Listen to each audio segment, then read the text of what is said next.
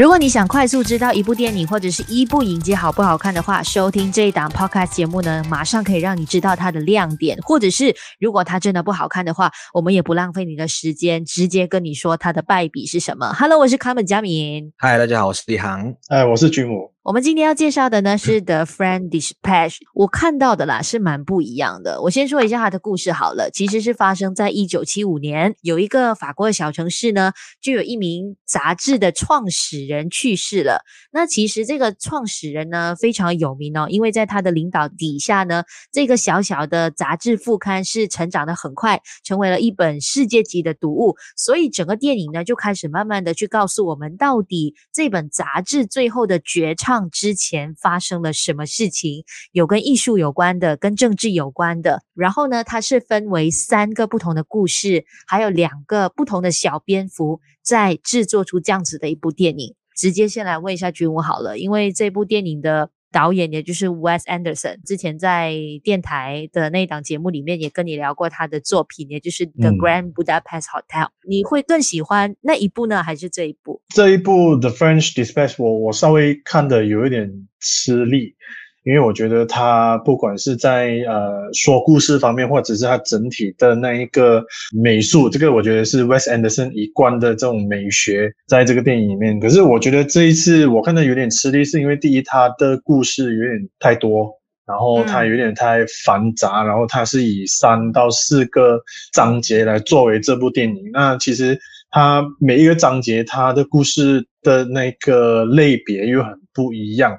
再加上他这一次的那一个呃美术方面，就是颜色，它的黑白之间整个画面的丰富，我觉得我看的有点吃力。当然不是说不好，只是我会觉得，如果要说选看稍微比较轻松一点，那么它整部故事会比较啊顺的话，我反而会觉得《Grand Budapest Hotel》我个人会比较会选择那一部啦。但是也不代表说《The French Dispatch》是我不喜欢的，因为再加上我觉得像啊，我们三个人都是做媒体的嘛，那我觉得在对于跟新闻有关题材的作品，应该我们都会喜欢。对于我来说，在某个程度上，《The Grand Budapest Hotel》是在看，就是看一部剧情长片，但是我觉得这一部反而是像在看一本会动的杂志。整个感觉是很截然不同的。我很同意你的说法，但是有一点点稍微不一样的观点是，比起《The Grand Budapest Hotel》，我更喜欢这一部。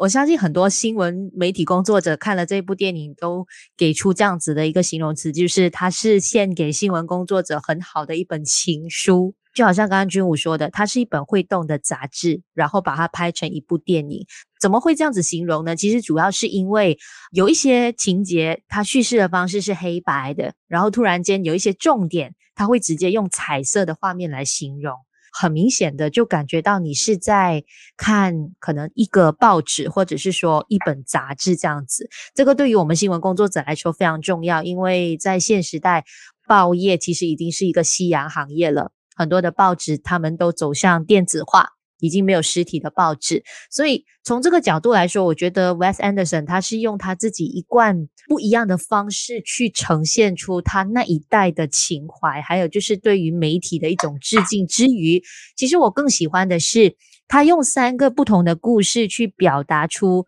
我们一般人对于法国的一个刻板印象。因为如果谈到法国的话，我们都会想起，比如说浪漫啊。或者是革命啊，甚至是说可能性爱的东西啊之类的，我觉得他都用一个很好的角度去包装这个故事，甚至是以这样子的方法来代表那个时代的人，还有现在我们对于那个时代的一种致敬。它其实是一个非常 old school 的方式去拍出来。我觉得《Grand Budapest Hotel》已经是在商业和艺术片的一个成功，让一些原本不看独立电影的人。观赏这一个这样子的类型，那我自己也蛮喜欢他之前前作，就是二零一二年的一个《Moonrise Kingdom》。他在二零二一年这部特别的一个作品嘛，呃，如果媒体人或者是我在这一行工作人，会感觉到他的所有的一些小小的细节也好，他想呈现出来的东西，他是在整个故事里面三个故事各有不同，而且他用他自己个人的特色去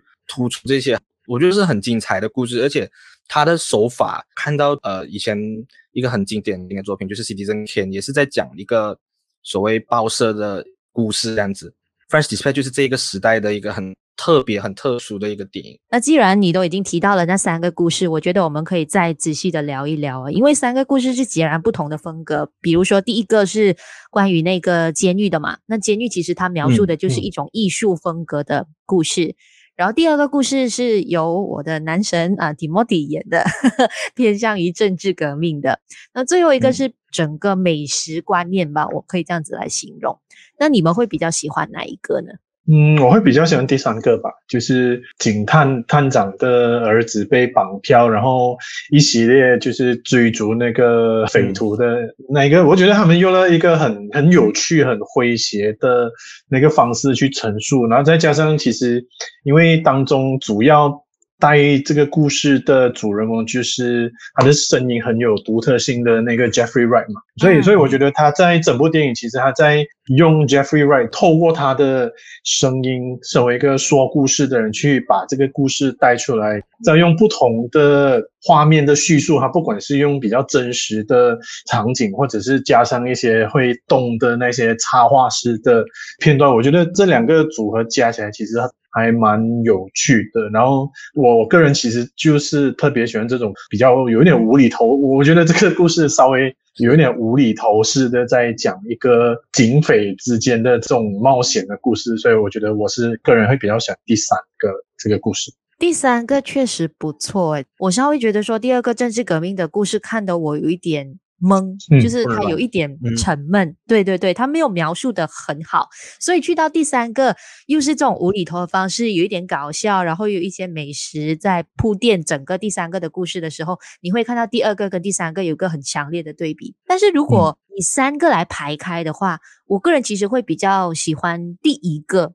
他比较多描述在艺术的那一块，主要是因为我觉得那个反差跟讽刺性很重，嗯、那个杀人犯他其实是。呃，心地很善良，而且你可以看到他跟那个女警爱得非常的单纯，即便这个女警对他可能没有太好，但是他本身还是对他非常的痴情。可是呢，这些比较轻一点点的罪犯，就是在这个牢狱里面可能犯的罪没有太重的，他们比较属于狡猾，然后最后还招惹到整个监狱有大乱斗的现象。我觉得我喜欢这样子的一个反差，是很多时候可能大家会觉得是一个大罪犯的人。但实际上，其实他心里面想的，或者是他表现出来的是没有大家说的那么坏。但是这个社会上其实隐藏着很多那种彬彬有礼啊，然后看似很斯文啊，其实就是社会败类的那种人。这一个故事，这种人性上的反差，是反而让我觉得说整个故事有很多未知。然后你根本猜不到下一秒钟它会发生什么事情。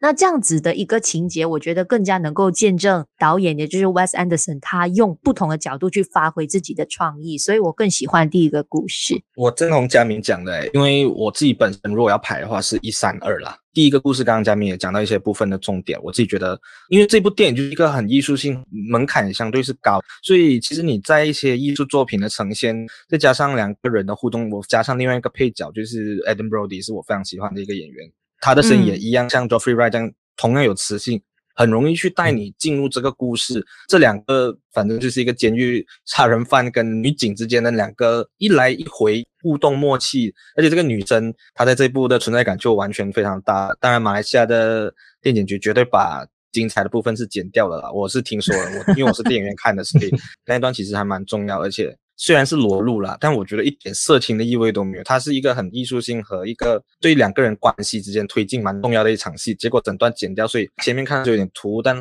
后来我还是觉得这个故事是足够吸引你去对待这个东西。就是讲了很多讽刺，很多世界上很荒谬的东西。所以我觉得它铺排也好，整个设计感都好，我都觉得很惊喜。当然，第三个。最喜欢其实它是动画的片段，其实这个在一般电影来说蛮特别的一个方式去呈现的。毕竟不是每一部电影这样子玩你，那它后面突然间加入那个动画场景的时候，你是觉得哇，为什么可以这样子玩？然后那个动画场景的它突然间变成很有趣，这一段的张力反而比其他的真人的部分更大，然后就是很可爱的一场戏。这个就是电影该有的魅力。然后这一段我当然是在等着 Saoirse Ronan 出现了，虽然他出现非常少，但我觉得依然是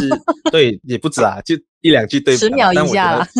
对，很少，但是我觉得还是差不多。预告片再多一点点呢，觉得他还是有把那个戏位带出来。当然，提莫提那一段其实他是有蛮多意思的，只是我觉得可能对白太过深，或者是。对，有点可惜，可能也是有诙谐的部分存在，但是可能它的，你觉得入门门槛有点高，我们可能看的有点混乱，所以可能那段稍微减分了一点点。不过我觉得还是不影响。整体三个故事之间的编排和一个连接性这样子。这部电影它真的有很多我们熟知的影后也好，或者是影帝也好，甚至是一些老班底啊和很多新生代的演员们进进出出在演，会不会觉得有一点可惜？比如说，可能你看到刚刚你说的 Saoirse Ronan，你都忘记了那个妓女就是她来演出的。本来这个卡斯应该是属于蛮豪华强大，但是有一些重量级的呃演员，他们就只是出现那几秒。我个人是觉得说，即便这一些大咖可能出现的时间一点点，满足了他们的心愿吧。因为 Wes Anderson 他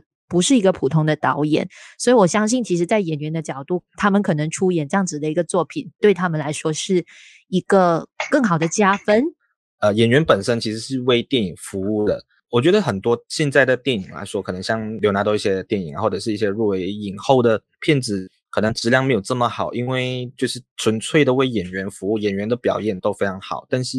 呃，整个电影的质量就会被拖垮，就是因为你纯粹是为演员服务嘛。但我觉得这部我刚刚一直说的，就是真真正正的电影，这些大咖演员完全是为电影和为剧本、为导演服务。要谈浪费吗？我觉得不会浪费，因为每个人都有把自己的部分演好，都为导演、都为剧本服务，所以我觉得这样子的一个搭配，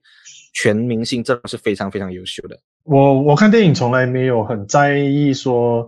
为什么大咖会去演小角色这种想法的，但是我觉得如果以看这一部电影来说，嗯，《The French Dispatch》来说，可能一些小角色，比如说 Tilda Swinton，他永远都不会让我失望的，他永远都会让我感到惊喜，就好像就是你们两位选第一个故事，就是由他一个人从头带到尾这一种。一开始我在想是不是 Tilda Swinton，然后再仔细看看，哦，原来真的是他。所以我觉得很多时候，什么人适合演什么角色，我觉得这个就跟像你想讲的，就是呃，什么演员要去服务什么样的角色，这个比较重要。那其实他到底是角色吃重还是不吃重，我觉得还 OK。就是说，不管是呃 Tilda Swinton 也好，还是 Jeffrey Wright 也好，甚至 Bill Murray，你想看这个那么资深的这个喜剧泰斗，只是一个一开始出现一下子，然后结尾就死掉的一个角色，我觉得因为有这些人在这部电影里面，我才觉得这部电影是值得放心去看的。也会肯定是一部好的电影，因为互补的啦，就是导演能请到那么大那么多的大咖来演，那我相信这些大咖也去信任或者是相信这位导演，然后愿意来演他的电影。那我觉得好的导演再加上一种好的演员带出来的，就是我们今天在聊的这部好电影。嗯，那每次提到 Wes Anderson 的电影，我相信很多人在看他的电影的时候。除了关注他的创意，最重要是看他的美学。那其实 Wes Anderson 呢，他有他自己非常强烈的一个风格，其中一个特色就是至中美学嘛。所谓的至中美学，就是我们以前学 photography 会说的。Symmetry。除了这一点以外呢，其实在他的电影里面，他也非常坚持所有的电影的场景都是实景，尽量是没有 CG 的，基本上是完全没有。所以超过一百三十个不同的场景呢，基本上他都是搭出这个实景，让观众去感受一下真实的画面，也让演员可以更加容易投入到戏里面。毕竟不是 CG。那你有这样子的场景的话，你会更加享受于这个参演跟表演当中，也让这个摄影机是不停在拍摄的，不会随便喊卡。这样子的方式其实就是最淳朴、最真实的电影的呈现方法，而不是经过很多的后置或者是说很多特效。那我们先从他这一部作品一贯的这样子的风格来开始说吧。这一部电影的美感对比他之前 Budapest 的整个。方式也好，或者是他之前给大家的一贯的这个印象的美学也好，这次的美感会有更胜一筹吗？就是 Grand Budapest Hotel 那一个时候会比较纯粹，会比较简单一点，用一个一个同样的色系，然后也很少所谓的黑白片段这样子。但是这一次它的元素，我觉得它有一要去超越的 Grand Budapest 的那一个时候啊，所以它场景也比上一次多，然后它的摄影机的那一个 framing 都很不一样，就好像刚才我一开始所说的，为什么我我觉得看的有点吃力，就是因为它的整个元素、它的美学，它什么都要放进去，然后我会觉得我看的有点吃力。还有一种强迫对比的 那一个构图，我会想刻意去抓说，哦，他到底有没有去做出这样的构图？可是看到后面，你会发现其实已经不太是一个很重要的一个元素。惊喜的反而是刚才我提到，就是他用那种杂志啊、呃，这种插画或者是。那种绘图的那种方式来做成动画，这个才是让我觉得，诶，这个有点焕然一新，跟之前的 Grand Budapest Hotel 有所不一样的地方。如果是整体上来说，我是蛮喜欢这一部的 French Dispatch 的，就是比起 Grand Budapest Hotel 的话。但是如果单纯以美学的角度的话，我同意君武刚刚说的，这一次有一点过于贪心了，就是他希望说用不同的方式去呈现的同时。你有时候在享受可能一个场景带给你的丰富的美感的时候，它很快就跳到去另外一边了。OK，虽然说它这部作品呢，呈现出来很多的跳脱感啊、浪漫啊，甚至是怀旧的这种美学，可能是现在一贯一流的好莱坞电影根本没有办法呈现出来的。但是当你放太多东西进去的话，其实你会很容易让观众 lost focus，因为我在享受这个场景的美景的时候，你很快跳掉，我也突然间会从那个美感当中，就是还没有欣赏完嘛，所以你没有办法从那个当中跳出来的时候，你就觉得说整个跳跃感是我比较难去接受的，所以我是更加喜欢，好像就我刚刚说的 Grand Budapest 的整个美感是让我更加的舒服，也比较容易接受。这一部相对来说。有一点太多。我补充一句，就是说这部反而让我有一种审美疲劳的感觉，跟你们完全相反意见呢。我觉得是集大成之作，嗯，我会这样子觉得，因为要玩这么复杂的东西，需要很精准的设计和铺排，你才能给大家所谓眼花缭乱也好，或者是觉得异常复杂的手段去看这些体验。因为我们在看这么多电影的时候，到底有多少部电影真正有去做到整个画面有去精心设计的，而不是为了拍故事而而没有去设计画面或者是一些镜头运动这件事情。有些电影就是可以呈现让你整个电影迷人的地方，因为呃，我记得第一个故事的时候，它很多很不错的一个转场，其实是黑白画面，我刚才讲过，然后那种剪法其实是很法国新浪潮的一个东西。这个这样讲有点困难，但它其实真的有这种以前的电影的那些纯粹的那个电影的东西在里面，然后。动画去呈现一个这些刚刚我所讲的所谓动作场面，这些东西是很聪明的方法，嗯，因为你不用用更多的预算去花那些 CG 那些爆破场面，你简单用动画，绝对会被那那几场戏吸着。这个就是我觉得厉害的地方。Owen Wilson 演的那个也是一个记者吧，他反正是骑脚车，嗯嗯，这个东西虽然不是说没有人在用，但我觉得他用的小巧思是很聪明。然后有一场突然间要转场的那一场是大家都会。直接交出来进货，我觉得这些是每一帧画面都是壁画，所以你要说没有 Grand Budapest 这样的华丽嘛，我倒觉得导演成长成熟了，他把自己的作品做得更好，所以我觉得这些所谓对称的画面也好，很顺畅的一个不同的镜头也好，然后再加上一些可能是 handheld 这些摄影啊，这样子极致啊，你已经很难看到这样子的电影，这个时代。看完之后你就觉得这些部分奥斯卡是一定会入围的，因为这是真正的电影。那既然是有那么不一样的想法，我觉得其实也可以延伸到另外一种的讨论点，因为我们经常说电影它好的部分，有一些电影是整体上的嘛，就是它的故事啊，它的整个设计也好，或者是它的运镜特效方式都做得很充足。那这个通常都会是一般上大型殿堂的电影颁奖典礼都会拿到最佳影片的那个奖项，但是。我们都知道，说不是每部电影都做到这样子。那如果我们退后一步来想好了，如果真的是让你二选一的话，你会更加想要选择一个故事好的电影呢，还是说可能它其他部分，像它的技术层面、它的美学也好、它的运镜方式是更加取胜的电影？我先说我的答案，因为我是情感为主的人，所以如果让我，比如说今天我去电影院。有一部是技术取胜的电影，有一部是单纯以故事，但是它技术很烂的电影来选择的话，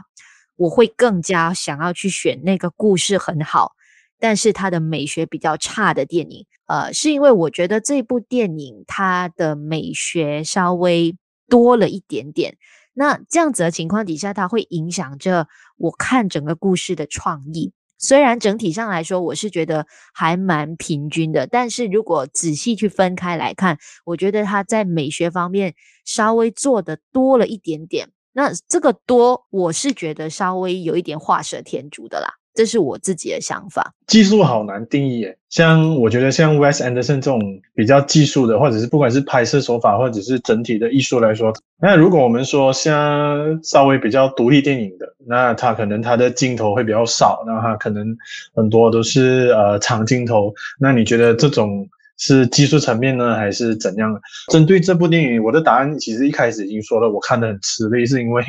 我没有办法专注在技术层面、艺术层面跟他的故事层面，因为我觉得这一部就是太多了，所以就看得很吃力，看得很辛苦。但是我是很赞同说这部电影是很好看，它的不管是故事、演员，呃，甚至美术也好、技术也好，都做得非常好。但是啊，就是太多了。所以如果真的要选呢，那我会跟嘉明一样，就是先以故事为主。如果故事不行，再来看技术。通常我觉得看电影的人应该都是以这两个来作为最主要的一个判断吧。退而求其次吧，因为很多时候像我自认我可能对于艺术类的鉴赏方面真的不太强啊。那我觉得如果纯看艺术，我觉得可能我会稍微比较闷。如果整个故事带动的，那我觉得这些技术就变成。可以很好的一个衬托，然后这两个平衡起来的话，它整体上就是一个一部很完整、很好的一部电影。所以，我还是以故事为主啦。我很难想象啊，就是你刚刚说你不喜欢艺术层面，但是《The Grand Budapest Hotel》是当初你介绍给我的电影。可是应该说那个时候是因为我知道是 Wes Anderson，然后其实老实说，他也是我第一部看的。Wes Anderson 的电影，那就是开始我说，那它的纯粹、它的顺畅度，让我会觉得，哎，其实艺术层面是我能接受的。再加上我会觉得，嗯，《The Grand Budapest》是艺术层面好过于故事的层面，这个是我的个人的一个意见呢。可是来到这里，我当然其实也是抱着，哎，我能不能再看到《The Grand Budapest》的那个影子？我我当然看到了，可是我觉得，哎，有一点多了。他面面俱到，都做得很好，也做得很多。其实对我来说，这不是一个选择。当然，如果你硬要二选一的话，我会给一个答案。对我来说，电影本身是以故事为先，嗯，是毋庸置疑的。有些电影不是剧情片，那不是剧情片的电影，它就是要以画面或艺术层面去做主导。对我来说，就是 depends on 是什么类型的电影。我们我们刚才讲嘛，如果画面很好，故事很差，The Rock 的电影啊，或者是一些 maybe 像是那个 Bumblebee 那个叫什么 Transformer 系列啊，技术层面好嘛？就是爆米花大片嘛，这个叫做技术好，但不代表它艺术成分高。但它的故事是糟到一个程度，嗯、所以我没有办法接受那一类的电影。我的意思是可以像是比较多独立电影会做到，就是他在艺术方面有一些特殊的成就，所以即使他故事有一些偏差或故事有一些不完美之处，我是可以体谅的。但如果真的硬要选，我还是跟大家一样，你要讲的故事是最重要的东西嘛。那个故事太糟糕的话，你完全没有办法去欣赏。所谓那个画面怎么样，打光怎么样，你会去欣赏那些很烂的片？不会吧？就是你看到一半，你就直接跳走，我不想再看了，因为太糟糕。是，这个就是电影最基本的东西，就是你故事要好。我看电影的时候，我会很希望更多导演有去做到这些跟 maybe 真正电影该有的一些质感和。呃，一些电影美学的东西，这个是很加分的，因为真的越来越少了，所以这个是让世上有这些导演愿意去拍这种可能不赚钱或真的是以电影为主的一个剧情、一个剧本是很难得的。为什么会以这样的一个问题来让大家陷入讨论？我觉得主要是因为这一部电影的故事肯定会是比《Grand Budapest》更好。更高级，甚至它概括的角度是更加多元化的。在这样子的一个情况底下，既然故事已经足够好了，那美学的这一方面是不是可以跟故事来做一个平衡呢？还是因为 Wes Anderson 他一向来的风格给大家的一个印象都是他以美学为主，所以他的美学设计一定要比他的故事更加高上一筹。我觉得这个是一个很好大家去思考的点，就是当你在看这部电影的 French Dispatch 的时候，到底美学方面给你的是更加回归于最初电影的设计感？电影的美感，还是说你觉得这一点有一点多？欢迎你就是去到我们的 Facebook 或者是我们的 Instagram 啊、有戏没戏呢，随时都会陪伴你做更多有关于这一类型的电影，或者是说更多影集的交流。欢迎来找我们，也欢迎 follow 我们这一档 Podcast 节目。